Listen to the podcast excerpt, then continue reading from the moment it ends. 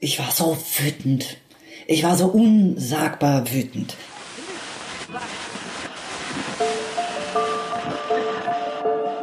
Herzlich willkommen zu Hansa Rauschen, dem Literaturpodcast des Hansa Verlages. Mein Name ist Florian Kessler. Hier sprechen alle zwei Wochen Lektorinnen und Lektoren mit Menschen aus der Welt der Bücher, mit Schreibenden und Lesenden, mit Leuten von anderen Verlagen und aus dem Haus. Es geht um alles, was in Bücher passt und außenrum passiert. Und das ist wirklich nicht wenig.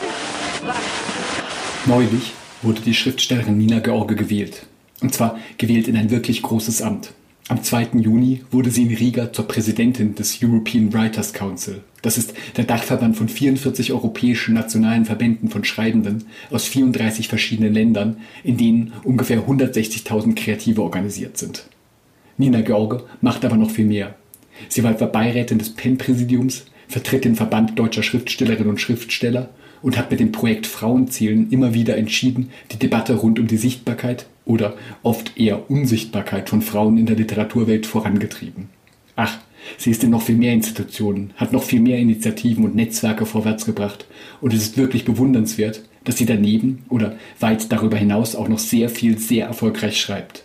Unter anderem den Roman Das Lavendelzimmer, der allein in 37 Sprachen übersetzt wurde und zuletzt bei Drömer Knaur das ebenfalls bereits vielfach übersetzte Die Schönheit der Nacht. Die Aufnahme fand bei uns im Hansa Verlag statt, noch bevor der Verlag seine Herbstvorschauen veröffentlichte, bei denen dann die unglaublich geringe Quote veröffentlichter Autorinnen mit guten Gründen in der Öffentlichkeit viel kritisiert wurde. Von Nina George soll ich ausrichten, dass sie uns gehörig die Ohren lang gezogen hätte, hätte sie diese Vorschauen bereits gekannt. Viel Spaß beim Zuhören. Nina George ist hier. Ich freue mich sehr. Hallo Nina. Hallo Florian. Und wir sprechen heute mit dir und auch über die Sachen, die du machst, ähm, aus einem ganz bestimmten Grund. Nämlich, wenn man überhaupt darüber nachdenkt, was so in der Buchwelt passiert, ähm, was sich da verändert und sagen wir mal ein, zwei Mal nur googelt, dann stößt man immer sehr, sehr schnell auf dich. Du machst in ganz vielen verschiedenen Funktionen Sachen. Du bist im Präsidium des PEN-Zentrums fürs Urheberrecht zuständig, bist im Bundesvorstand des Verbandes deutscher Schriftsteller, bist schon seit Jahren bei den Bücherfrauen, die sich sehr mit Machtverhältnissen im Literaturbetrieb beschäftigen. Und neben all dem bist du auch noch eine große Autorin mit vielen Bestsellern. Das Lavendelhaus wurde in 36 Sprachen übersetzt. Du machst wahnsinnig viele Sachen. Bevor wir über diese Sachen reden, ist meine erste Frage, Wann hat das eigentlich alles angefangen? War das schon als Jugendliche, vielleicht sogar als Kind, dein fester Plan, mal total tief im Literaturbetrieb drin zu sein? Oder fing alles ganz anders an?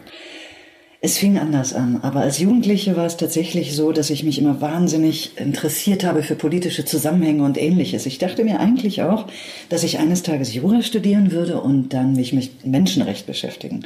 Menschenrecht, ich hatte da natürlich völlig illusorische Vorstellungen. Jetzt wüsste ich, was auf eine Menschenrechtlerin zukommen würde. Aber genau ähm, fing es an im November 2011. Ich hatte ziemlich viel Zeit zum Lesen. Ich hatte Zeit zum Lesen, weil ich eine Schmerzpatientin war, weil ich ähm, viel zu Hause bleiben musste. Ich konnte nicht rausgehen. Ich hätte einfach zu viel Schmerzen dabei gehabt, im Auto zu fahren, umarmt zu werden. Das, die Gefahr war zu hoch, dass mich jemand hätte anstupsen können, überlaufen auf dem Trottoir. Und ich habe sehr viel Zeit zu Hause verbracht, um ähm, ja, meine Schmerzen ausherren zu lassen. Und ich habe viel gelesen. Und man glaubt ja gar nicht, was man alles lesen kann. Ich habe zum Beispiel die ähm, netzpolitischen Programme der Grünen gelesen. Die hatten zu dem Zeitpunkt Parteitag in ähm, Kiel und ich hatte sogar Zeit, mich damit auseinanderzusetzen. Und es war ein, eine Ansammlung von irren, absurden, marginalisierenden, zerstörerischen Ideen der Netzpolitiker und Politikerinnen, wie sie am Urheberrecht so lange rumschrauben können, bis Autoren und Autoren und Verlage überhaupt gar keine Rechte mehr hätten und alles nur mit der Idee, dass ähm, Literatur und Kunst und Kultur möglichst leicht im Internet hapar sein soll. Das ist es ja inzwischen. Also wir haben einen unglaublichen Zugang zu Kunst und Kultur im Internet. Nur die Idee damals war, das möglichst kostenfrei zu setzen. Das war so die Idee. Und da gab es einen Konsens über eins, zwei, drei Jahre.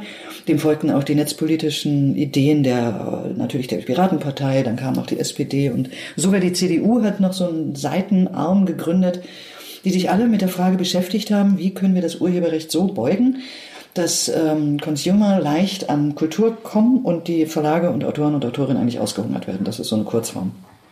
Natürlich haben sie das alles moralisch verbrämt, ist ja klar. Moral zieht ja immer. Und ich war so wütend. Ich war so unsagbar wütend. Das heißt, die Wut hat mich angetrieben, meinen ersten Protestbrief im Leben zu schreiben. Ich schrieb ihn an die Grünen 37 Seiten, glaube ich, war der lang. Und wo ich sie auch gefragt habe, wovon sollen wir denn bitte leben, wenn ihr das Urheberrecht auf fünf Jahre verkürzt? Soll ich irgendwie bedruckte Tassen bei meinen Lesungen verkaufen? Wie stellt ihr euch das vor? Und ähm, daraufhin wurden erst die Grünen, dann die Boll-Stiftung, dann die anderen Parteien und schließlich auch die Verbände auf mich aufmerksam. Es gab zu diesem Zeitpunkt niemanden, der sich mit diesem wahnsinnig sexy Thema Urheberrecht überhaupt auseinandersetzte. Die meisten waren noch beschäftigt, irgendwie zu eruieren, wo bin ich überhaupt und was soll das und warum gibt mir mein Verlag nicht mehr Geld und was, über was schreibe ich als nächstes. Aber das sexy Thema Urheberrecht war gar nicht auf dem Schirm. Und ähm, so nach und nach hatte ich ähm, den Wunsch, die Politiker und Politikerinnen aufzuklären. Wie arbeitet man in der Buchbranche? Wie viel Prozent kriegen wir von einem Buch? Warum ist das so? Wie ist diese Symbiose, dieses Biotop der Buchbranche eigentlich gebaut, trotz aller binneninterne Probleme? Ich hatte nämlich die tiefe Angst, dass wenn ich 50 oder 60 oder 70 werde, plötzlich gezwungen bin, Bücher für Mäzene zu schreiben oder für den Staat oder mich bei Cunard, der großen Schiffslinie, zu bewerben, damit ich irgendwie Schiffsreporterin werde. Weil es eine Zeit war, in der es wahnsinnig sexy war, zu behaupten, wir müssten alles ähm, im Free Access machen. Und Free hieß damals kostenfrei. Diesen Konsens gibt es jetzt nicht mehr. Also ich habe jetzt acht Jahre dran gearbeitet und ich glaube, so langsam kann ich wieder zu meiner Kernkompetenz Schreiben zurück. Ja, du hast jetzt ja beschrieben, Anfang der Zehner Jahre eben diese Umbrüche und ein bisschen auch eben, wie dich das vielleicht politisiert hat oder überhaupt dazu gebracht hat, dass du in diese ganzen Verbände reingingest. Und das Interessante ist ja, ein bisschen könnte man dann vielleicht sprechen von den zwei Leben der Nina George, denn du hast ja schon lange vorher angefangen zu schreiben und auch sehr erfolgreich. Du hast schon ähm, in den 90er Jahren, ähm, Ende der 90er Jahre, deine ersten Bücher veröffentlicht und ähm, die ganzen zehn Jahre hindurch unglaublich viel geschrieben. War das zu dem Zeitpunkt noch gar nicht der Fall, dass du darüber nachgedacht hast, wie die Machtverhältnisse im Literaturbetrieb sind, was da irgendwie an die Türen klopft, wie sich irgendwie Digitalisierung auswirken wird? War das erstmal, dass du einfach nur schreiben wolltest? Eigentlich wollte ich Schauspielerin werden. Also fassen wir zusammen Menschenrechtlerin, Schauspielerin. Zwischendurch dachte ich mir noch, ich mache vielleicht eine Kneipe auf. Und ähm, ich habe ja auch in München bei einer Zeitschrift gelernt, die für ja, toll. Ja, die ist wahnsinnig für ihr intellektuelles Potenzial bekannt gewesen, für die Witze-Seite, die tollen Interviews, die sensationellen Kulturbesprechungen. Einige werden die vielleicht noch kennen, Penthouse. Aber ich habe da alles gelernt, was man lernen muss, um als Journalistin zu arbeiten. Und mein erstes Buch damals auch unter Pseudonym war nur das Ergebnis auch einer Art Wut. Wenn ich jetzt hier so drüber nachdenke und darüber spreche, merke ich, dass Wut immer wieder in meinem Leben vorkommt. Erstaunlich. Es war die Wut über die Klischees, die über Männer und über Frauen verbreitet werden.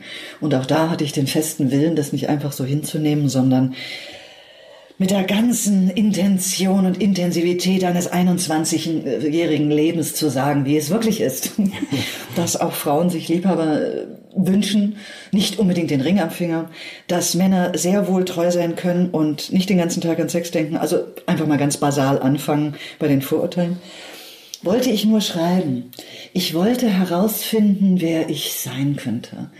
Und das gelang mir am besten schreibend. Also ich schreibe, um zu wissen, was ich denke. Diesen Satz hat, glaube ich, mal Susan Sonntag gesagt. Und genau so würde ich es in der Rückschau auch betrachten. Ich schrieb, um zu wissen, was ich denke und wie ich die Welt verkrafte. Damals, oh Gott, wir reden 2018 schon von damals, um die Nullerjahre herum war das ja alles noch ganz paternalistisch.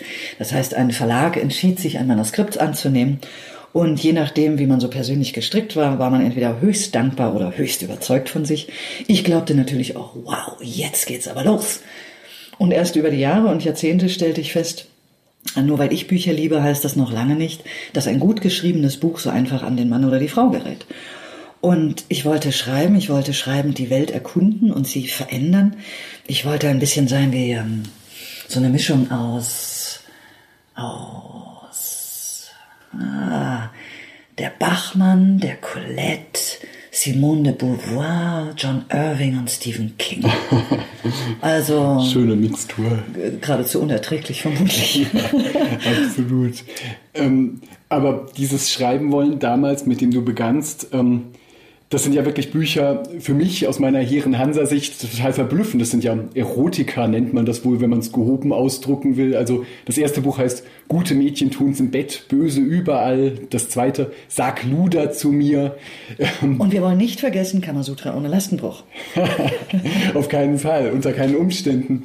Ähm, und diese Bücher, die gleichzeitig entstanden sind, eben mit dieser Ausbildung bei Penthouse und so weiter. Und jetzt sagst du darüber, aber trotzdem, das entstand auch aus einer Wut heraus, dass du gesagt hast, ähm, ich darf schreiben, worüber ich will, ich kann es ganz anders erzählen ähm, und was ganz anderes machen. War das denn so, dass du damals auf eine paternalistische Welt trafst? War sowas wie diese Penthouse-Redaktion oder überhaupt deine Umgebung, auch eben die Anfänge in den Verlagen? War das alles eine blöde Männerwelt, gegen die man irgendwie anschreiben wollte? Es war keine blöde Männerwelt in den Verlagen und Redaktionen, im Gegenteil. Ich glaube, ich wurde selten so gefördert und gut ausgebildet und wahrgenommen und äh, motiviert wie in der Penthouse-Redaktion oder später dann bei Drömer Knauer, ich habe jahrelang, zwölf Jahre lang, glaube ich, mit einem Lektor, mit Klaus Fricke zusammengearbeitet. Und äh, meine Bücher, die ich geschrieben habe, also ich ziehe das Wort ähm, Sachbücher vor, weil ich sage nicht nur, warum, äh, wie etwas geht, sondern auch, warum etwas geht. Mhm.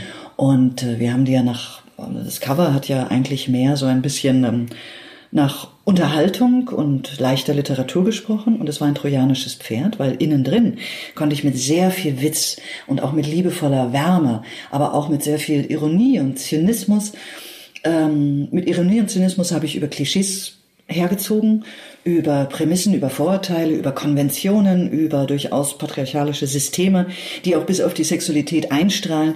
Ich habe über Männer- und Frauenbilder in den Medien gesprochen, wie die uns eigentlich auch von dem abhalten, so zu sein, wie wir sind. Ich meine, man muss ja heute nur einmal auf, ähm, sorry, auf Cosmopolitan, äh, Petra und all diese diese diese Scheinwelt-Magazine gucken, um mhm. zu wissen, eigentlich müssten wir dagegen immer noch anschreiben. Und ähm, in diesen, diesen Sachbüchern habe ich viel über Sexualität geschrieben. Es sind welche dabei, die ganz genau sagen, wie es geht, wie man es linksrum oder rechtsrum oder auch sonst wie hydraulisch anstellt, dass ähm, jemand Freude hat, aber das sind alles nur Vorschläge. Ansonsten habe ich mich mit der Kombination beschäftigt, dass die Sexualität, die man lebt, ja eine Kombination ist aus Gesellschaft, aus Psyche, aus auch der Kulturtechnik der eigenen Reflexion, aus Älterwerden, aus Selbstreflexion, aus mein Gott, Religion, Erziehung und so weiter. Und all das habe ich mit ganz viel Humor verbunden. Und damals stieß ich in eine Lücke hinein, sowas gab es nicht. Ähm, die ersten Jahre von 97 bis 2005, da war ich mit Anne West die Frau, die über Sexualität schrieb. Auch Frauen sagten, okay, jetzt lassen wir mal irgendwie die Frage weg, wie du gut im Bett aussiehst, schmeiß die Cosmopolitan weg. Brauchst du nicht, brauchst du überhaupt nicht. Und lieber Mann, du schmeiß jetzt mal Men's Health weg oder was immer du auch liest, brauchst du auch nicht. Weil. Und ähm, danach irgendwann habe ich dann auch ausgeschrieben. Ich glaube 2009 hatte ich soweit alles gesagt. Jetzt muss ich einfach abwarten, dass ich ein bisschen älter werde und dann nochmal Kamasutra ohne Leistenbruch Teil 2 schreibe.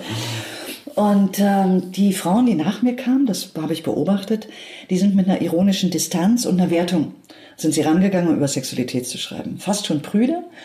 Ein richtiger Rollback, äh, dass sie sozusagen so bestimmten, was man zu tun und zu lassen hat im Bett. Sie haben sich mokiert. Oder sie waren halt teilweise zu rustikal in ihrer Sprache. Und die Poesie von Liebe und Eros und Leidenschaft gepaart mit Witz und Humor, das, das vermisse ich ein bisschen.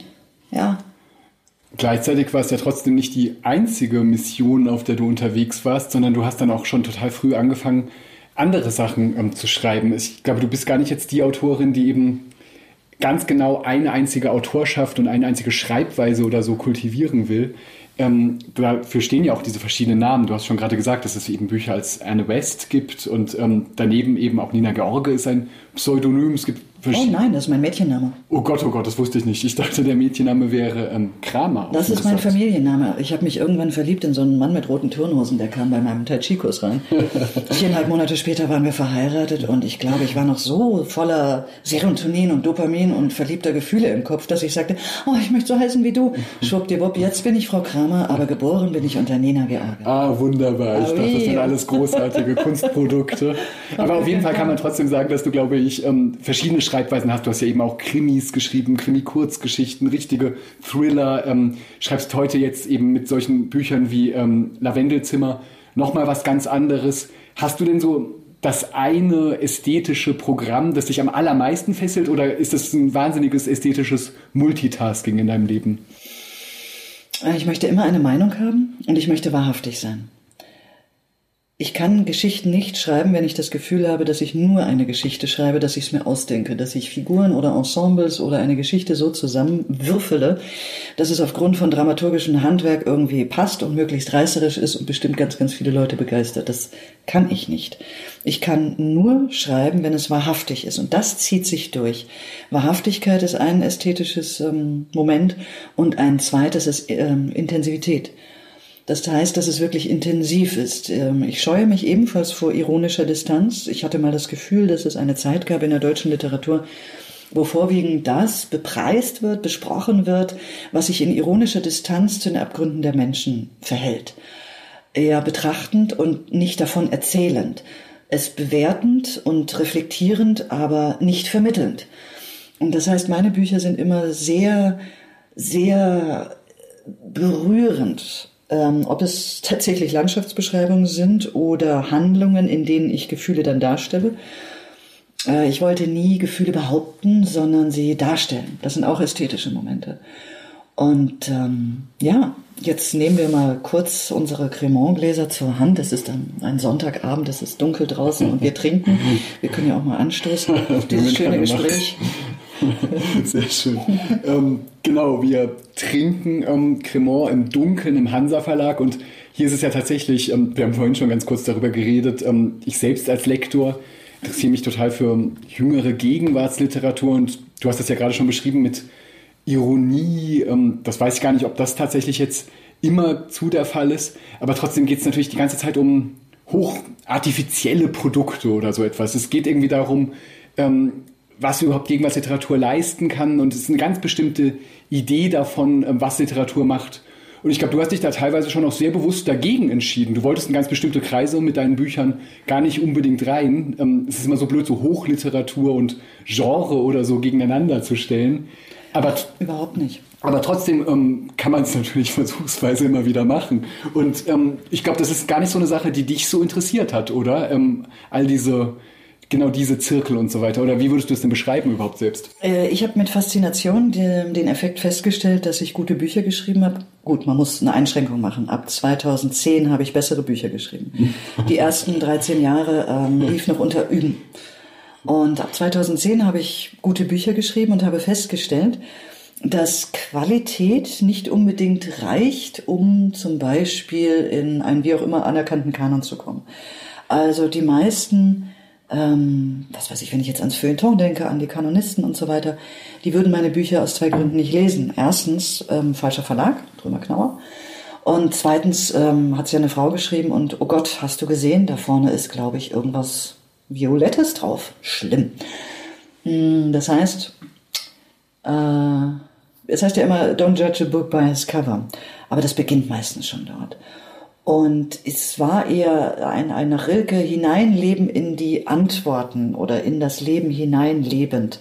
Und ich habe mit Verwunderung festgestellt, dass ein gutes Buch zu schreiben, das viel Erfolg hat, nicht unbedingt ausreicht, um anerkannt zu werden. Damit habe ich mich ein paar Jahre beschäftigt und versucht, das zu analysieren und bin dann drauf gekommen, ähm, ist mir jetzt auch egal. Denn ähm, was, was ich mache, ist ja wahrhaftig vom Leben versuchen zu erzählen. Und ähm, nachdem ich jetzt so völlig vor mich hin erzähle und so völlig auch abdrifte und auch dabei auf die wunderschönen Regale sehe, die ich hier gerade so sehe, da ist Anna Gawalda zum Beispiel. Anna Gawalda bei Hansa ist eigentlich erstaunlich, weil sie erzählt vom Leben weder ironisch distanziert noch sonst irgendetwas. Und sie kann auch etwas mit ihrer Literatur machen, nämlich einen inneren Resonanzraum öffnen. Einen inneren Resonanzraum, der nicht im Kopf ist, sondern eher unterhalb von, ähm, von, von Lippen und oberhalb des Nabels. Während hingegen Arno Geiger, glaube ich, Resonanzräume im, im Kopf öffnet. Die beiden stehen jetzt ganz kuschelig nebeneinander hier im Regal, ohne sich zu stören und sind doch ein Abbild von dem, was Literatur kann. Ja. Und manchmal finde ich so putzig, wie in, wie in Deutschland kanonisiert wird. Ähm, sehr putzig. Das, äh, ich habe inzwischen 37 Länderausgaben und zum Beispiel in UK oder in den USA bin ich im sogenannten Upmarket. Das ist nicht ähm, rosafarben, äh, sowas wie Frauenliteratur, dieses Etikett haben sie hier, haben sie dort gar nicht, hier ja schon. Und ich bin immer wieder fasziniert über diese künstliche Trennung, die es hier immer wieder zu spüren gibt, wenn man über Literatur spricht. Literatur ist eigentlich paritätisch und egal, ob man seinen Resonanzraum im Kopf hat oder eher zwischen Nabel und, und Lippe. Du hast vorhin gesagt, was Literatur leisten kann. Ich hätte am liebsten reingerufen, muss sie das? muss sie das? Ähm, nein, ich glaube, Literatur muss überhaupt nicht. Und es ist ja gerade wunderbar, dass es ganz viele verschiedene Arten von Literatur gibt. Und ich glaube auch, dass du völlig recht hast, was du gerade gesagt hast, dass ähm, ganz viele dieser Trennungen, die immer wieder getroffen werden, natürlich total künstlich sind. Ähm, aber vielleicht, du hast dieses Wort ähm, kanonisieren verwendet. Ähm, das ist natürlich immer ein, ein, künstlicher Akt, bei dem die ganze Zeit gesagt wird, das kommt ins Kröpfchen, das kommt ins Töpfchen. Da wird irgendeine Sortierung nach irgendwelchen Mechanismen getroffen. Und ähm, ehrlich gesagt ist das höchstwahrscheinlich immer ungerecht und kann den Sachen gar nicht gerecht werden, weil es natürlich eine wahnsinnige, irre Vielfalt von verschiedenen Phänomenen ist, oder? Aber ehrlich gesagt, ähm, zum Beispiel deine Romane finde ich es natürlich auch wieder irgendwie richtig, dass sie jetzt nicht ähm, einfach, ähm, also die sind vielleicht schon auch wieder richtig eingeordnet, weil du ja selbst gesagt hast, in ihrem ganzen Auftritt sagen sie ja schon, ich bin ein vielleicht etwas leichteres Buch oder ich bin ein, ein Buch, das vielleicht emotional ist oder so, aber ähm, ich Hast gehöre eben. Gelesen? Ich habe mir beide Bücher total angeguckt. Ich habe sie nicht komplett gelesen, aber Aha. ich ähm, bin, frag mich irgendwas. Ich ja, kann dir alles sagen. Ähm, nein, ich finde tatsächlich, was du gesagt hast mit dem Existenziellen, sie kämpfen um was. Es, es geht total um was. Es geht tatsächlich, glaube ich, in beiden Büchern, die ich jetzt gelesen habe, im Lavendelzimmer und im Schönheit der Nacht, geht es um ähm, Kämpfe, um Liebe und Existenz und wer man sein kann und so weiter. Aber auf eine Weise, die tatsächlich ähm, auf eine ganz andere Art und Weise funktioniert. Es wird sehr, sehr klar dass eben um die Emotionalität und die Existenz gekämpft wird. Und das ist häufig in den Sachen, in denen ich mich mit Gegenwartsliteratur beschäftige, tatsächlich viel vermittelter, vielleicht ein bisschen kopfmäßiger, ganz wie du es vorhin gesagt hast über Arno Geiger und Gavalda. Aber das Interessante ist doch eigentlich ein bisschen, dass das schon durch den Auftritt auch gezeigt wird, also die Cover und ähm, wie überhaupt diese Bücher ähm, auf den Markt kommen. Und da hast du jetzt wiederum vorhin gesagt, sie würden auch nicht so und so kanonisiert, weil sie von einer Frau wären. Hm das war jetzt für mich so ein bisschen so ein ähm, Einhaken, weil ich ja tatsächlich denke, dass ganz, ganz sicherlich ähm, äh, Autorinnen und Autoren unterschiedliche Biografien haben, dass es unterschiedliche Komplikationen gibt und dass da ganz viele Sachen ähm, sind. Aber ist es ehrlich gesagt wirklich so leicht, dass deine Bücher, wenn sie von einem Mann geschrieben wären, im Hochfeuilleton total ankommen würden? Glaubst du es wirklich? Oh, ich könnte ja mal einen Test machen und unter einem männlichen Namen schreiben, ohne dass ich es jemand sage. Und ja, mach mal. Ist dann gehe ich noch zum Verlag Kein und Aber. Kein und Aber, der Verleger, der sagte, warum veröffentlicht Nina George bei Drömer Knauer? Die schreibt doch Literatur. Fand ich interessant. Gut, dann gehe ich also zu Kein und Aber, veröffentliche dort unter einem männlichen Namen und wir können gucken, was passiert. Also, ähm, ich glaube, dass das, was ich empfinde, wenn ich meine Bücher irgendwo nicht sehe, nur ein Symptom ist einer grundsätzlichen strukturellen Misshandlung von Büchern von Frauen. Wenn ich mir so die Fakten anschaue, was weiß ich, ähm, hochdotierte Literaturpreise werden fünfeinhalb Mal mehr an Männer als an Frauen ähm, verliehen. In den Rezensionen kommen auf zwei besprochene Werke von Männern maximal eins von einer Frau. In bestimmten Genres ist die Verteilung noch schlimmer, da geht es irgendwie fast vier oder fünf Werke von Autoren und nur eine von, von nur ein Werk von einer Autorin. Wenn ich in die ganzen Hardcover-Programme sehe, wer geht ins Hardcover und kriegt irgendwie mehr Werbung, wer geht ins Taschenbuch und kriegt weniger Werbung, dann kriegen die Männer ein bisschen mehr Raum, mehr Platz.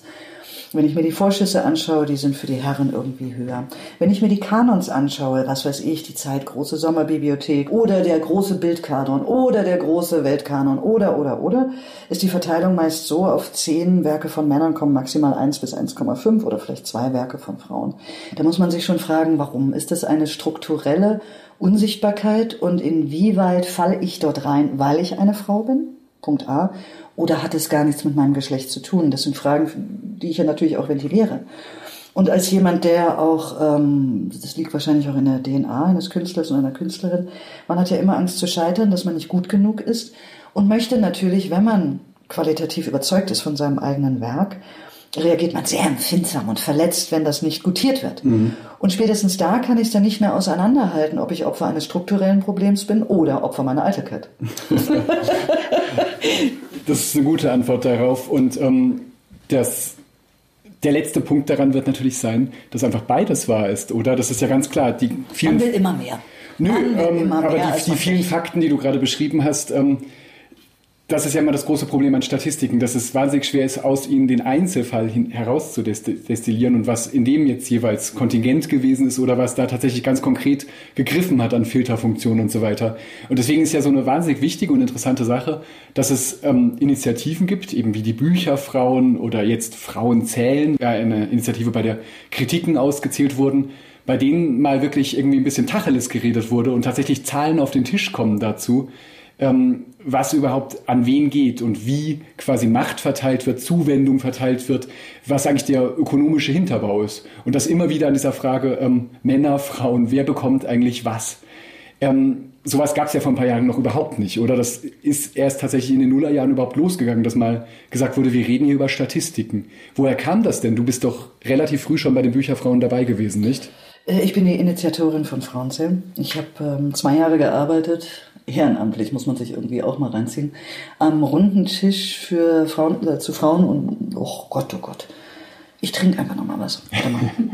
Ich ärgere mich nämlich immer. Das können wir mitlaufen lassen, das ist gar kein Problem. Ähm, der runde Tisch zu Frauen in Kultur und Medien wurde von Frau Grütters irgendwie in 2016 einberufen, alle chick. Mhm. Aber die Bücherfrauen gab es ja schon früher. Warte, warte, warte, nur ich wurde äh, einberufen. Und dann habe ich ein Kompetenzteam zusammengestellt aus ähm, Bücherfrauen, Autorinnenvereinigung, Börsenverein, mörderische Schwestern und äh, noch irgendein Verband. Und wir haben zu fünf gearbeitet, was wir uns von der Bundesregierung äh, wünschen an Monitoring und auch an Mentoring. Also an Zahlen, an Überprüfung. Mhm. Ähm, an Aktivitäten, wo mit öffentlichen Geldern gehandhabt wird, brauchst zum Beispiel eine Quote für die Jurys und auch, wenn mit öffentlichen Geldern hausiert wird für Preise oder für Stipendien, dass das paritätisch verteilt wird. Das steht im Grundgesetz, daran hat man sich zu halten. Punkt. Überall dort, wo Kunstfreiheit und Meinungsfreiheit vorherrscht, zum Beispiel in der Presse oder in der Gestaltung des eigenen Verlagsprogrammes, ist eine Quote nicht möglich. All das haben wir erarbeitet, zur Verfügung gestellt und was dabei rausgekommen ist, ist ein Büro, was im Kulturrat angegliedert ist und ein Mentoring-Programm macht. Na, danke. Was wir aber brauchen, sind Zahlen, um von der gefühlten Meinung zum Fakt zu kommen. Mhm. Also haben wir angefangen zu zählen und uns mit dem Institut für Medienforschung an der Universität Rostock zusammengetan, die eine sozialwissenschaftliche Auswertung unserer Zählung gemacht haben. 69 Medien über 31 Tage. Und da hatten wir schon mal eine Pilotstudie mit ersten Zahlen. Wir müssen natürlich eine vertiefende Studie machen, damit man auch die Schwankungen übers Jahr einfach betrachten kann und daraufhin nochmal fragen kann.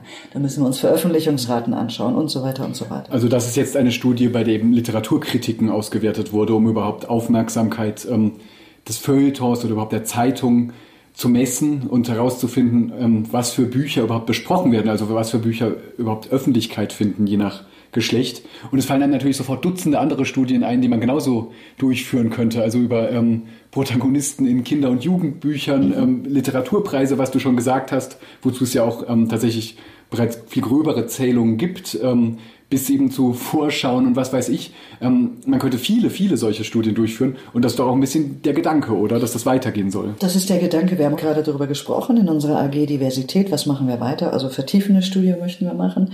Wir möchten uns anschauen, was ist eigentlich im Kanon der empfohlenen Schulbuch Literatur für Deutschkurse.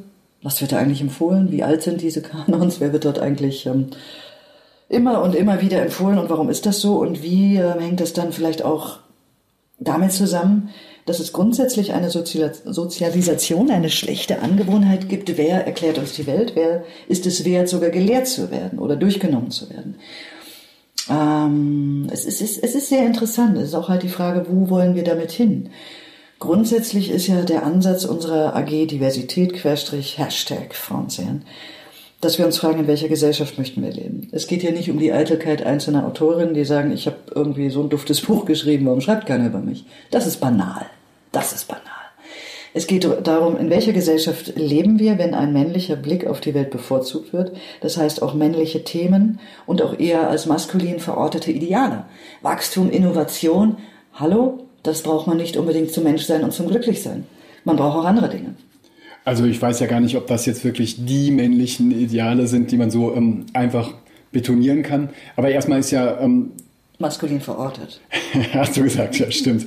Aber was ich dazu erstmal denke, ist, dass es doch eine total gute und richtige Idee ist, überhaupt erstmal einfach drauf zu gucken und zu sagen, wie funktioniert das eigentlich und was passiert wo, an welchen Stellen. Und wenn man beispielsweise sieht, dass Literatur, männliche Literaturkritiker vor allem über männliche Bücher berichten, ähm, oder auch vielleicht, dass männliche Lektoren wie ich ähm, total häufig ähm, Bücher von männlichen Debütanten machen, dann kann man natürlich sofort sagen, okay, da gibt es irgendwas Intrinsisches, da passiert was unter der Oberfläche. Das ist eben so ein stillschweigender, auch nicht aus Bösartigkeit oder so wahrscheinlich in den meisten Fällen durchgeführter Boys Club, auf den man überhaupt erstmal aufmerksam werden kann. Und das kann man eben nur dadurch, dass man solche Strukturen überhaupt bespricht und an die äh, Öffentlichkeit bringt. Und deswegen finde ich die Initiative total gut und wichtig. Und gleichzeitig habe ich aber das Gefühl, ähm, mir kommt es vor, als wäre da schon total viel passiert, weil in den letzten Jahren kommt es mir vor, als hätte es einen wahnsinnigen Boom dieses ganzen Themas gegeben. Von MeToo bis genau zu solchen Sachen gibt es ganz, ganz viele Stellen, an denen plötzlich Öffentlichkeit hergestellt ist für etwas, was gar nicht da war. Mir kommt es vor, als wäre das tatsächlich in Teilen schon sehr, sehr erfolgreich gewesen, was nicht heißt, dass jetzt sofort aufhören soll oder so. Siehst du das auch so oder bist du trotzdem weiterhin wütend und findest, dass es überhaupt noch nicht weit gekommen ist im Literaturbetrieb? Wir haben einen totalen Rollback, um genau zu sein. Also wenn ich mich umschaue, wie sich mein Alltag verändert hat, 2018 zu zum Beispiel 2008 oder 1998, da beobachte ich mit meinen jetzt ähm, kaum 45 Jahren, dass wir an ganz vielen Stellen einen Rollback haben. Wenn ich mir zum Beispiel anschaue, die jungen Frauen, für was interessieren die sich bei Instagram? Die folgen Influencerinnen, die Mode- und Beauty-Produkte vorstellen. Warum, warum machen die das? Was für ein Ideal haben sie? Warum wollen sie schön sein? Ähm, es wird immer größer der Widerstand gegen wie auch immer geartete profeministische Bewegungen, ähm, wie auf Frauen eingedroschen wird. Acht von zehn Hasskommentaren sind gegen Frauen und die anderen beiden, die übrig bleiben, sind gegen einen Mann, der entweder schwul ist oder schwarz. Das heißt, wir haben auch einen unglaublich anwachsenden Widerwillen gegen wie auch immer geartete Bewegungen, die sich für Gleichberechtigung oder Diversität einsetzen ähm, wenn ich auf das Marketing schaue, ich rede jetzt nicht von der Buchbranche, sondern grundsätzlich Produktmarketing, die rosa-blau-Schere, die wird immer deutlicher. Es gibt mehr rosafarbene und blaue Produkte als je zuvor. Wir sind mitten in einem Rollback. Kann natürlich auch sein, dass ich einfach furchtbar zynisch und müde geworden bin von all der Summe an Momenten. Es sind ja Momente meines Alltags als Frau, die sich summieren ich gehe irgendwo auf einer Straße lang und werde von einem x-beliebigen Mann von oben bis unten angeschaut und ich sehe in seinen Augen, wie er mich bewertet, ob ich hackbar bin oder nicht. Und ich mir denke, guck einfach woanders hin. Du hast nicht das Recht, aber er macht es. Und viele andere auch. Dann höre ich, dass bei vielleicht einer Moderation mein männlicher Kollege mehr bekommt. Warum eigentlich? Ich bin ziemlich gut. Wahrscheinlich sogar besser als er. Mehr Geld. Äh, der Kollege mhm. kommt, bekommt dann mehr Geld. Oder dann ähm, der x-te Shitstorm oder dann die x-te Beleidigung und das Bodyshaming und Bodyblaming. Plus dann irgendwie, und dann sind wir noch nicht mal sichtbar in der Literatur. Und dann kommt noch irgendwie Florian und sagt, deine Bücher sind ja schon leicht und emotional. Wo ich mir denke, was ist das für eine bewertende Konnotation darunter? Und die Summe all dieser Dinge kann dazu führen, dass, äh, dass ich vielleicht auch wütender werde, als jeder einzelne Moment es wert ist. Ich, tu compris? Ja, absolut. Ähm, ich kann mir das alles vorstellen. Ich weiß nur nicht, ob es ein Rollback ist oder ob es nicht immer verheerend und schlimm war. Ähm, das ist aber vielleicht eine zweite Frage, weil ähm, Wut ist ja immer ein ganz gutes Gefühl, um überhaupt was verändern zu wollen. Und das ist ja ein, ein toller Motor. Wir machen ja hier in unserem kleinen Podcast, ähm, haben wir ein schönes Ritual erfunden, dass man nämlich auch ein Buch mitbringt. Ähm, vielleicht ist an der Stelle tatsächlich ganz passend, was du dir ausgesucht hast. Denn du hast dir tatsächlich einen Autor ausgesucht, ähm, der, glaube ich, auch von einer total defizitären Welt spricht, in der es wahnsinnig viele Problemlagen gibt und der dann trotzdem überlegt, wie man sie verändern kann und wie man sie ganz gut vielleicht managen oder hinkriegen kann. Ähm, das ist der Autor Yuval Noah Harari von Beck. Und du hast sein Buch mitgebracht, 21 Lektionen für das 21. Jahrhundert, das du zurzeit, glaube ich, liest und das du ziemlich gut findest und von dem du ein bisschen erzählen wolltest. Ich verehre es sehr, weil ähm, ich stelle fest, der Mann, der wir sind uns so ähnlich in der Denke und in den Schlussfolgerungen. Ich habe jetzt nicht mein Arbeitsexemplar mitgebracht, sondern mein Reiseexemplar. Ist aber auch schon voll mit Eselsohren. Ist auch schon ganz, ganz, ganz schlimm, aber immerhin habe ich ihm noch nicht den Rücken gebrochen. ähm, in meinem Arbeitsexemplar, da mache ich mir Notizen zu Sachen, ähm, lese etwas, ziehe schon Schlussfolgerungen und Konsequenzen und drei Seiten später erzählt er mir genau dasselbe. Also ganz, ganz wunderbar. Und wenn es dann mal darum geht, irgendwas ähm, daraus vorzulesen, was haben wir denn hier? Er hat hier ein Kapitel geschrieben auf Seite 91, das philosophische Auto. Also er beschäftigt sich in 21 Lektionen für das 21. Jahrhundert eigentlich mit sehr den Fragen von Ethik, Haltung, Moral für eine Welt, die zunehmend digitalisiert sein wird. Und er spricht über Technik, über Wirtschaft, über Religion, über Demokratie, über Politik. Das ist sensationell. Und hier sagt er, ähm, Stellen wir uns einmal vor, zwei Kinder, die einem Ball nachjagen, springen direkt vor ein selbstfahrendes Auto. Aufgrund seiner blitzartigen Berechnungen kommt der Algorithmus, der das Auto steuert, zu dem Schluss, dass sich ein Zusammenstoß nur vermeiden lässt, wenn das Auto auf die Gegenfahrbahn ausweicht und Gefahr läuft, dort mit einem LKW zu kollidieren. Der Algorithmus errechnet, in diesem Falle bestehe eine Chance von 70 Prozent, dass der Besitzer des Autos, der auf dem Rücksitz einen tiefen Schlummer hält, ums Leben kommen würde. Was also sollte der Algorithmus tun? Stellen Sie sich folgende Situation vor. Sie haben ein neues Auto gekauft. Bevor Sie es starten können, müssen Sie zunächst das Einstellungsmenü öffnen und dort eines von mehreren Kästchen ankreuzen. Wollen Sie im Fall eines Unfalls, dass das Auto Ihr Leben opfert oder die Familie im anderen Fahrzeug oder die Kinder tötet? Ist das eine Entscheidung, die Sie überhaupt treffen wollen? Denken Sie allein daran, welchen Streit Sie mit Ihrem Ehepartner darüber haben werden, welches Kästchen Sie wählen sollen. Sollte der Staat in den Markt eingreifen? Sollte er einen Moralkodex festlegen? Einige Gesetzgeber werden zweifellos wie elektrisiert sein von der Gelegenheit, endlich Gesetze zu machen, die immer haargenau befolgt werden. Und das finde ich faszinierend. Er stellt uns vor, vor, vor die Herausforderung, darüber nachzudenken, was fangen wir denn mit den Möglichkeiten an, die wir auf einmal haben? Wollen wir das, was wir können? Und ähm, das hat mich insofern inspiriert, als dass ich das auch anfange, meine politische Arbeit einzubauen. Das heißt, wenn ich jetzt zum Trilog spreche, ähm, der Trilog äh, wird vermutlich, wenn das hier ausgestrahlt wird, immer noch laufen oder zu einem Abschluss gekommen sein zum Thema Urheberrecht. Aber es geht ja beim, bei den Gesprächen über Digitalisierung nicht nur um das sexy Thema Urheberrecht und wer bekommt wie viel vom Bärenfell, sondern es geht natürlich auch um die Frage, in welcher Sorte Gesellschaft wollen wir leben. Und ähm, der Harari, der bildet mich gerade so dermaßen aus, mein Kopf wird immer größer. Ich kann kaum nachkommen mit den Gedanken, die ich mir mache. Auch über künstliche Intelligenz. Vielleicht werden künstliche Intelligenzen Bücher schreiben. Wem gehört das Urheberrecht? Wozu braucht es dann noch Autoren? Ja, wird es noch ganz bestimmt brauchen. Aber inwieweit sind Menschen schon dann vielleicht daran gewöhnt, bestimmte Bücher zu lesen, auf bestimmte Knöpfe, die wir dann drücken, emotional und dramaturgisch? Es ist faszinierend. Es ist ja vielleicht ein bisschen symptomatisch, dass du gerade eine wahnsinnig gute und wichtige und triftige ähm, moralische Frage, die er in dem Buch gestellt hat, an unsere Gegenwart und unsere Zukunft vorgelesen hast. Denn ähm, eine wahnsinnig interessante Sache an diesem Autor und überhaupt dem, was er versucht, diese globalen Blicke, alle Phänomene und Probleme noch einmal zusammenzuballen, ist ja, dass er das überhaupt hinkriegt, dass er das alles zusammenbringt und große Fragen entwickelt. Und ich glaube, eine Kritik, die man daran haben könnte, ist natürlich, dass er auch ein Autor ist, der gleichzeitig Antworten versucht. Weil ähm, Antworten auf so riesige Probleme sind vielleicht immer gefährlich, oder? Ich weiß nicht, als ich 417 Seiten eigentlich äh, gedrückt Antworten zu geben, aber was er macht, und das finde ich beängstigend, er geht amoralisch an die großen Gräle und goldenen Kühe ran. Zum Beispiel stellt er die Frage, ist Demokratie eigentlich noch so up-to-date? Und wenn ja, wie müssen wir uns die vorstellen? Oder ähm, warum lassen wir nicht einfach unsere Daten überall locker und geben alle Daten irgendwo hin? Weil das Beste, was uns passieren kann, ist eine tolle Gesundheitsversorgung, ähm, dass wir alle wahnsinnig gebildet werden und so weiter und so weiter. Wollen wir es uns wirklich leisten, in, darauf zu verzichten im Sinne der Menschheit? Und er ist so unglaublich amoralisch. Das ist ein Wagnis.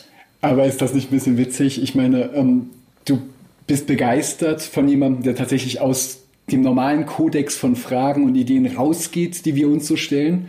Und gleichzeitig bist du auch eine Autorin, die Themen, über die wir jetzt geredet haben, warst du ja nicht hochmoralisch, dass du gesagt hast, was ist gerecht in einer Gesellschaft, was nicht, was ist richtig verteilt, was ist falsch verteilt. Ist das nicht ein Widerspruch? Ich glaube, das ist der Job einer Schriftstellerin, eines Schriftstellers, diese Widersprüche zuzulassen und in diesem unfassbaren Spannungsverhältnis zu leben zwischen eigenen Prinzipien, eigenen Credo, eigenen konservativen Idealen und dem, wie will ich von der Welt erzählen. Was will ich auch, und da sind wir wieder bei deinem Einwurf, was kann Literatur, was muss Literatur? Sie muss widersprüchlich sein, sie muss eine Avantgarde sein. Sie muss uns dazu bringen, dass wir Bücher schreiben, nicht an Zielgruppen denken, weil Zielgruppen Bücher schreiben heißt ja, dass wir Bücher schreiben für Leute, die am liebsten ein Buch aufschlagen und sagen, ah, genau so ist es. Finde ich auch. Stimmt. Nein, wir möchten ja Bücher schreiben, wo Leute sagen, oh, stört mich. Ach, so ist das. Nee, das ist jetzt aber unangenehm, darüber habe ich noch nicht nachgedacht. Weil nur so kann ja die Menschheit überleben. Und deswegen, äh, zum Beispiel in der Schönheit der Nacht, da geht's ja nicht um, nur um Liebe oder Existenz, da nehme ich mich dieses ganz banalen eigentlich der Frage an, was ist, wenn sich zwei Menschen ineinander verlieben, die nach aktuellem Kodex immer noch nicht akzeptiert sind, wenn sie sich ineinander verlieben? Und es ist eigentlich schlimm, dass ich 2018 immer noch darüber schreiben muss. ähm, schöne Bogen gefunden, sehr gut. Ähm, ich frage mich da ein bisschen, ähm, du hast ja erlebt, ähm, immer wieder mit all deinen Büchern und auch mit diesen riesigen, tollen Erfolgen und vielen, vielen Lesern, wie Buchindustrie funktioniert, wie die Sachen dann verhökert, verkauft, ähm, in Schubladen drückt, ähm, auf eine ganz bestimmte Art und Weise präsentieren will und so weiter. In Liebe empfohlen. mal so, mal so, glaube ich. Nach außen hin mit Liebe empfohlen. Und ähm, würdest du, wenn du gleichzeitig davon redest, ähm, wie man wie Literatur das immer wieder hinkriegen kann, dass sie über alle Gräben hinwegspringt, dass sie ihre ganz eigenen Geschichten findet, dass sie ihre ganz eigenen Sachen findet. Würdest du am liebsten den Reset-Knopf drücken für die Buchindustrie? Hättest du es gerne ganz anders, wenn du könntest? Wow, das Schöne ist ja, ähm, man weiß ja nie, wie es werden würde, wenn man den Reset-Knopf drückt und man kann ihn eh nicht drücken. Also da halte ich es wie Frau Merkel, ich antworte nicht auf hypothetische Fragen. ähm, oder war das die Frau, die irgendwie, ähm, na, ist ja auch egal. Nein, ich würde gar nicht den Reset-Knopf drücken. Ich finde das so wahnsinnig spannend, was die Buchindustrie gerade durchmacht. Denn ähm, sie beginnt sich bald wieder zu fokussieren auf das, was eigentlich gut ist. Danke. Das heißt, wir gehen seit ungefähr 10, 15 Jahren durch die Krise. Verlage konzentrieren sich immer mehr auf irgendwie Bestseller oder ähm, auf Geschichten, die ähm, verlässlich gut laufen. Das heißt natürlich auch eine Einschränkung der, der Literatur. Ich nehme jetzt mal Hansa raus, weil ich habe das Programm nicht beobachtet. Ich schätze aber auch Hansa so ein, dass sie einen Teil ihres Programmes so ähm, herstellen, dass sie einfach verlässlich ein Publikum beschenken wollen mit guter Literatur, von dem sie wissen, dass es das gerne kauft. Und aber auch sich immer wieder traut, Sachen auszuprobieren, Nischenliteratur, neue Autoren aufbauen, glaube ich. Publikumsverlage aber haben sich reduziert. Ähm, und nach der Zeit der Reduktion des Preisdumpings, dem Hinterherlaufen von Amazon gemachten elektronischen Tiefstpreisen, die so unfassbar wenig wertschätzend sind für unsere Arbeit, mhm. Es muss noch ein bisschen schlimmer werden, bevor es besser wird. Und ich glaube, am Abschluss dieses Prozesses, der dann vermutlich 25 Jahre insgesamt gedauert haben wird, also so von Ende der 90er bis dann so Mitte der 20er Jahre, äh, dann werden wir uns noch mal ein bisschen schütteln und uns umgucken und sagen, okay, ähm, gucken wir jetzt nochmal, was wir eigentlich an Inhalt machen können. Weil Inhalt spielt ja im Moment nicht so richtig die große Rolle. Jeder will verkaufen, jeder will seine Onyx-Daten, also das sind Daten, Text, die man unsichtbar eingibt, damit Menschen, die online nach einem Buch suchen, auch das Buch finden, was ein Verlag verkaufen will. Ähm, es gibt Leute, die sich dafür ausbilden lassen, die richtigen Daten dafür einzugeben, die ein Pricing festlegen. Lektoratsrunden, die sich 97.000 Minuten darüber auseinandersetzen, ob dieses oder jenes Cover zum Verkauf führen wird. Und immer weniger wird über Inhalt gesprochen. Und wenn Inhalt, dann der möglichst nicht risikoreich, sondern verkaufsfähig. Und das wird noch ein bisschen schlimmer werden. Und irgendwann wird es wieder besser werden. Und dann werden wir Bücher wieder über Inhalt verkaufen und darüber freue ich mich. Also kein Reset, weitermachen. Das war so etwas wie skeptischer Optimismus. oh Gott, das gibt's. Ja, anscheinend. Wäre doch auch mal ein schöner Buchtitel. Wie hältst du all diese Gremien aus, in denen du sitzt? Das muss ganz fürchterlich sein. Was du gerade gesagt hast über die Leute, die über Onyx-Daten sprechen oder solche äh, Buchwirtschaftssachen.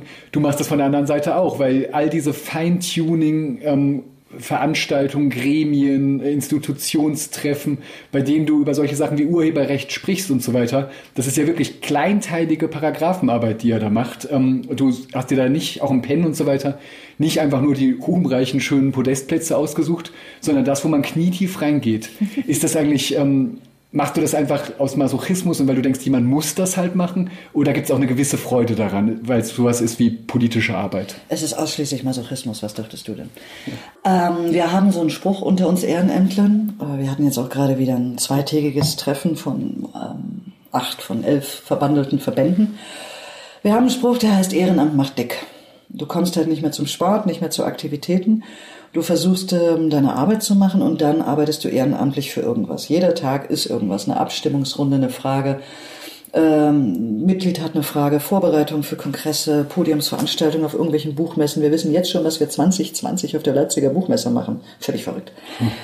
Und ähm, ich hätte diese administrative Arbeit, ich habe die, glaube ich, unterschätzt, aber sie ist wahnsinnig spannend. Und was sehr befriedigend ist, ist natürlich nach Brüssel zu fahren oder mich mit Bundestagsabgeordneten zu treffen oder Stellungnahmen zu schreiben und zu sehen, es bewegt was.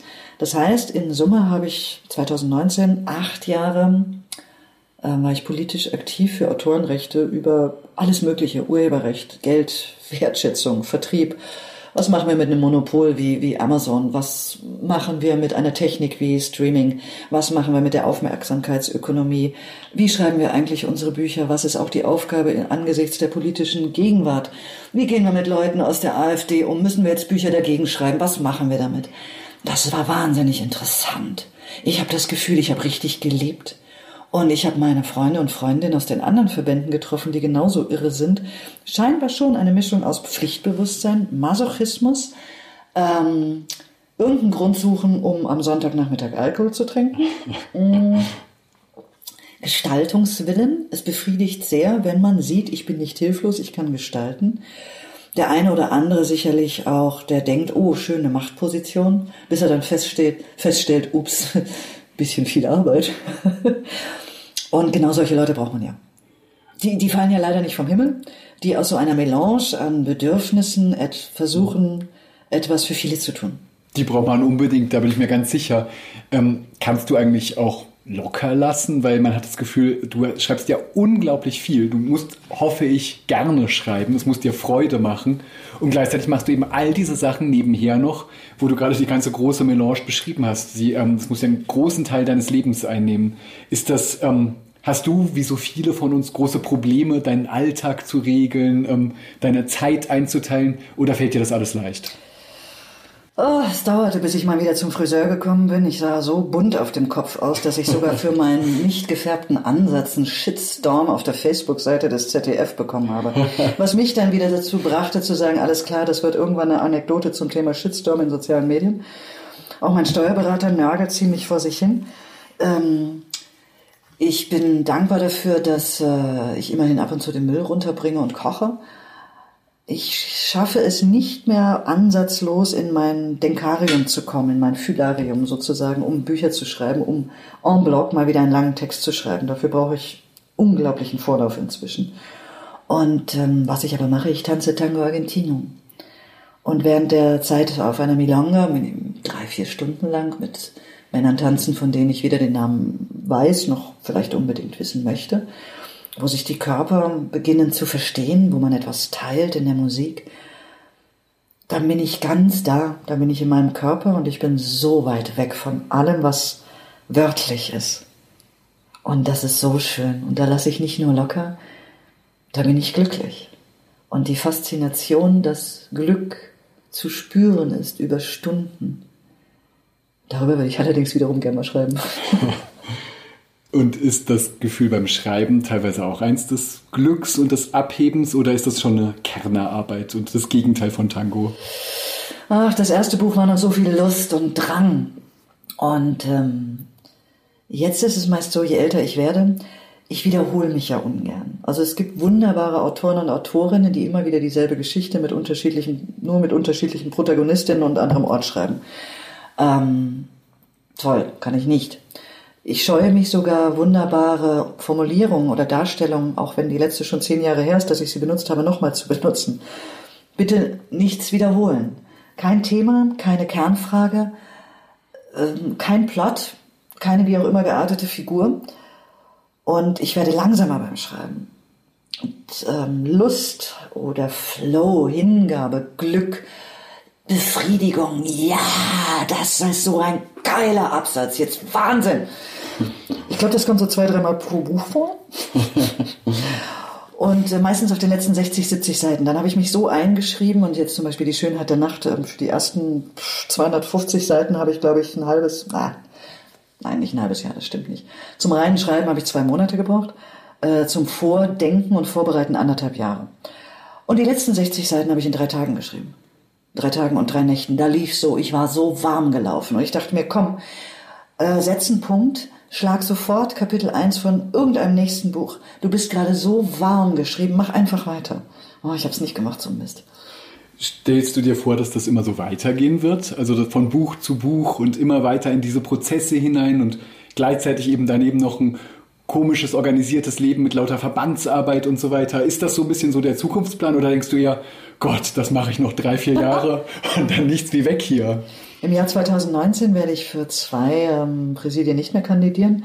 Also im Bundesvorstand VS werde ich nicht mehr kandidieren und auch im PEN-Präsidium nicht. Ich bleibe noch in der VG Wort als Verwaltungsrätin, weil meine Expertise da im Laufe der Jahre ganz gut geworden ist. Das kann ich nicht einfach so lassen. Das wäre fahrlässig. Das wäre fahrlässig auch für meine Kollegen und Kolleginnen. Und ich würde mich gern fokussieren. Ich würde gerne weiter nachdenken über die ähm, ethischen großen Grundfragen was sich eine Gesellschaft, die sich zunehmend digitalisieren wird, stellen muss.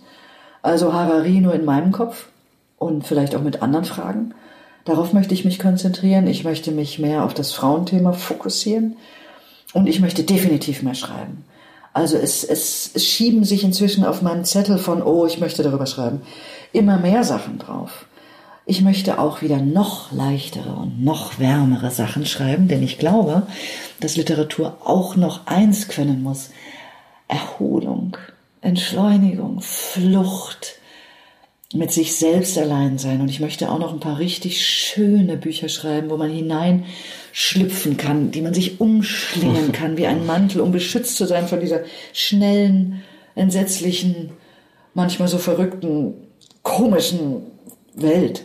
Und dann möchte ich auch wieder Sachbücher schreiben und noch mal eine Fantasy-Trilogie und auch noch eigentlich ein Oh Gott, ich werde gerade ganz besorgt. Und äh, dann möchte ich auch noch was Genrefreies schreiben. Und dann gehe ich irgendwann zur Hansa und sage euch einen Preis. du kannst jederzeit damit kommen, jedenfalls mit dem Preis sagen. Und dann lachst du dich tot und sagst, okay, willst du ein Prosecco? Wir haben auf jeden Fall ganz guten hier. Ähm, aber ähm, ich bin jetzt gerade wirklich besorgt geworden, weil du ähm, eigentlich alles gesagt hast, was du jetzt eh schon machst und immer gesagt hast, ich will es noch mehr und fokussierter und intensiver machen und so weiter ähm, bis auf eben einige der Verbandsarbeiten abschütteln. Aber vielleicht ist das auch genau dein, dein Modus. Und ähm, dann naja, stell dir mal vor, irgendwann bin ich ja tot. Das ist ja irgendwie dann total saublöd. Freue ich mich auch nicht drauf, finde ich auch irgendwie ungerecht, auch wenn es irgendwie jeden trifft. Aber stell dir vor, es passiert gleich. Ich gehe hier raus, ähm, achte nicht auf die Straße, habe getrunken, rauche eine Zigarette, werde umgefahren. Und diese intensiv, diese, ja, ich will intensiv mhm. leben. Und Arbeit finde ich einerseits anstrengend und nervig und entsetzlich, aber es ist gleichzeitig so nötig, damit ich atme, damit ich das Gefühl habe, ich lebe. Ich habe überall meine Finger drin. Ich bin mitten in, mit meinen Fingern im Leben. Mhm, ich verstehe. Ja. Hast du denn das Gefühl, wenn du dir anguckst, wo du da sein darfst, mitten im Leben, ähm, hast du das Gefühl, du hast Glück gehabt auf deinem Weg, dass du genau dahin gepurzelt bist oder da hast du das Gefühl, ich habe hart gearbeitet und das ist genau richtig und das habe ich mir verdient und das kann ich und das sind meine Talente. Glück ist ja was ganz Erstaunliches. Glück kommt ja vorbei und bietet dir was an. Bietet dir an, oh, du kannst jetzt hier links lang gehen, du kannst bei diesem Verlag anfangen, du kannst diese Idee aufklauben, du kannst irgendwie hier sagen, wenn jemand äh, ruft, möchte jemand irgendwie kandidieren. Das heißt, es ist ein Angebot und du kannst dieses Angebot ausschlagen. Und ich glaube, dass ich insofern vom Glück beschenkt bin, dass ich meinem Instinkt gefolgt bin und manchmal mutig Sachen gemacht habe, von denen ich innerlich zwar dachte, ich weiß nicht, wie das geht, aber ich heb mal hier meine Hand. Und das ist das Spannende, dass, oh Gott, gab es nicht diesen, diese Phrase, der, ähm, der Glück, das Glück belohnt die Mutigen, so vom Sinne her. Und ich glaube, genau so ist das. Einerseits bin ich durchaus geküsst.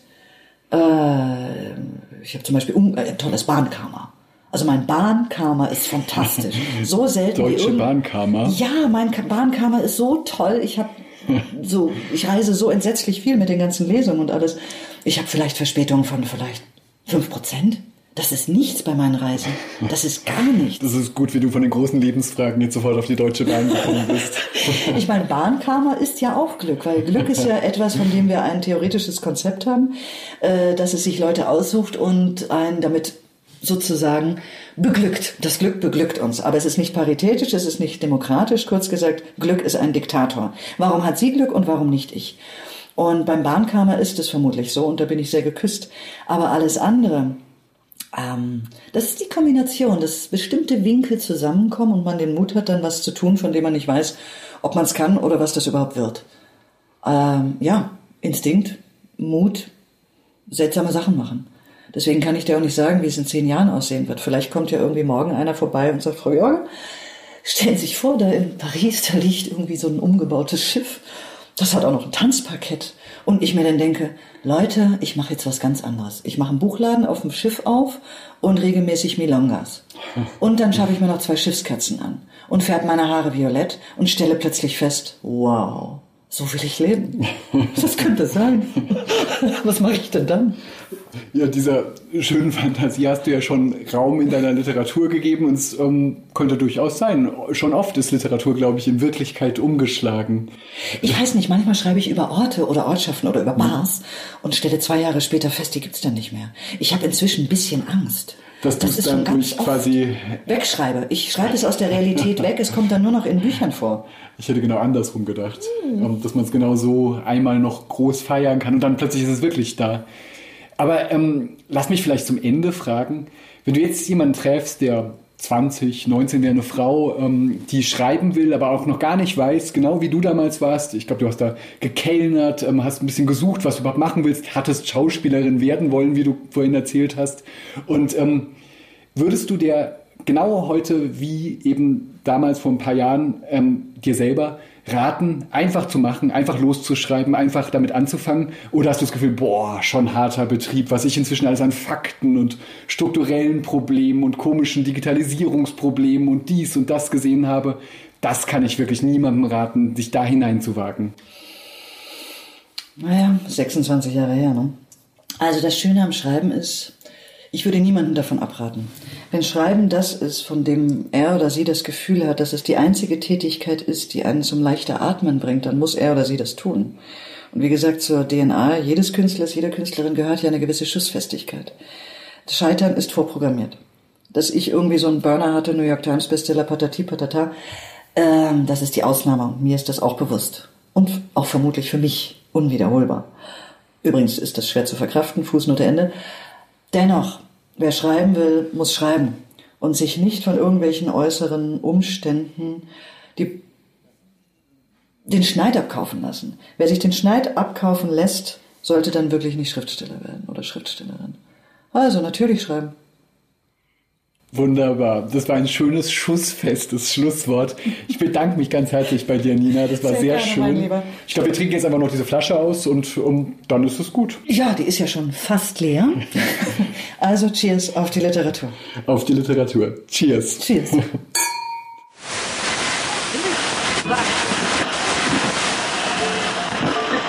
Das war es für heute mit dem Podcast Hansa Rauschen. Das waren viele Worte für viele interessante Dinge. Bis zur nächsten Folge und danke fürs Zuhören.